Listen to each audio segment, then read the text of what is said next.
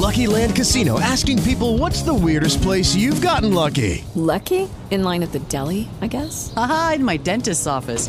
More than once, actually. Do I have to say? Yes, you do. In the car before my kids' PTA meeting. Really? Yes. Excuse me, what's the weirdest place you've gotten lucky? I never win and tell. Well, there you have it. You can get lucky anywhere playing at LuckyLandSlots.com. Play for free right now. Are you feeling lucky? No purchase necessary. Void where prohibited by law. 18 plus. Terms and conditions apply. See website for details.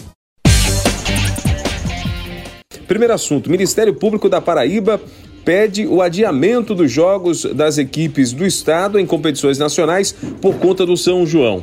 Veja, se eu já digo que aqui em Pernambuco nós estamos falidos porque nós não conseguimos realizar dois jogos no mesmo dia, na mesma cidade, que surgiu até aquela história de torcida única. Se eu já digo que aqui está falido, que aqui não existe segurança pública e sim uma placa dizendo delegacia, né? Eu estou falando aqui de forma geral, estou falando em relação à Polícia Civil ou Polícia Militar, mas segurança pública como um todo. O que dizer da Paraíba? É, onde pedindo para não ter futebol, porque tem São João.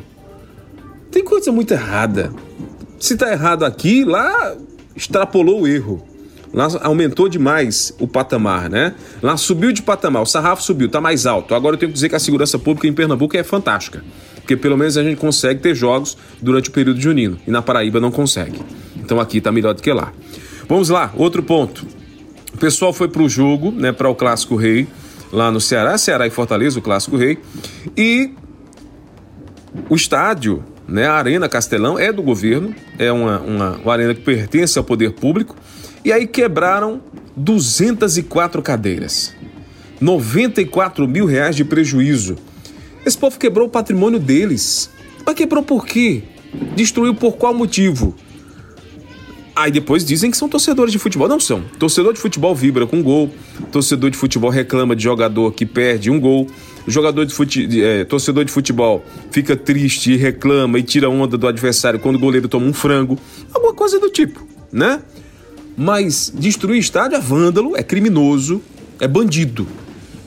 Lucky Land Casino asking people what's the weirdest place you've gotten lucky? Lucky? In line at the deli, I guess? Aha, in my dentist's office.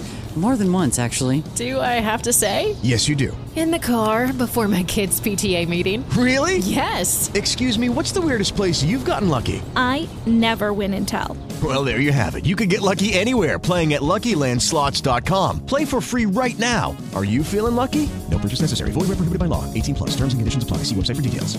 Então quem fez isso lá é bandido e destruiu o próprio patrimônio.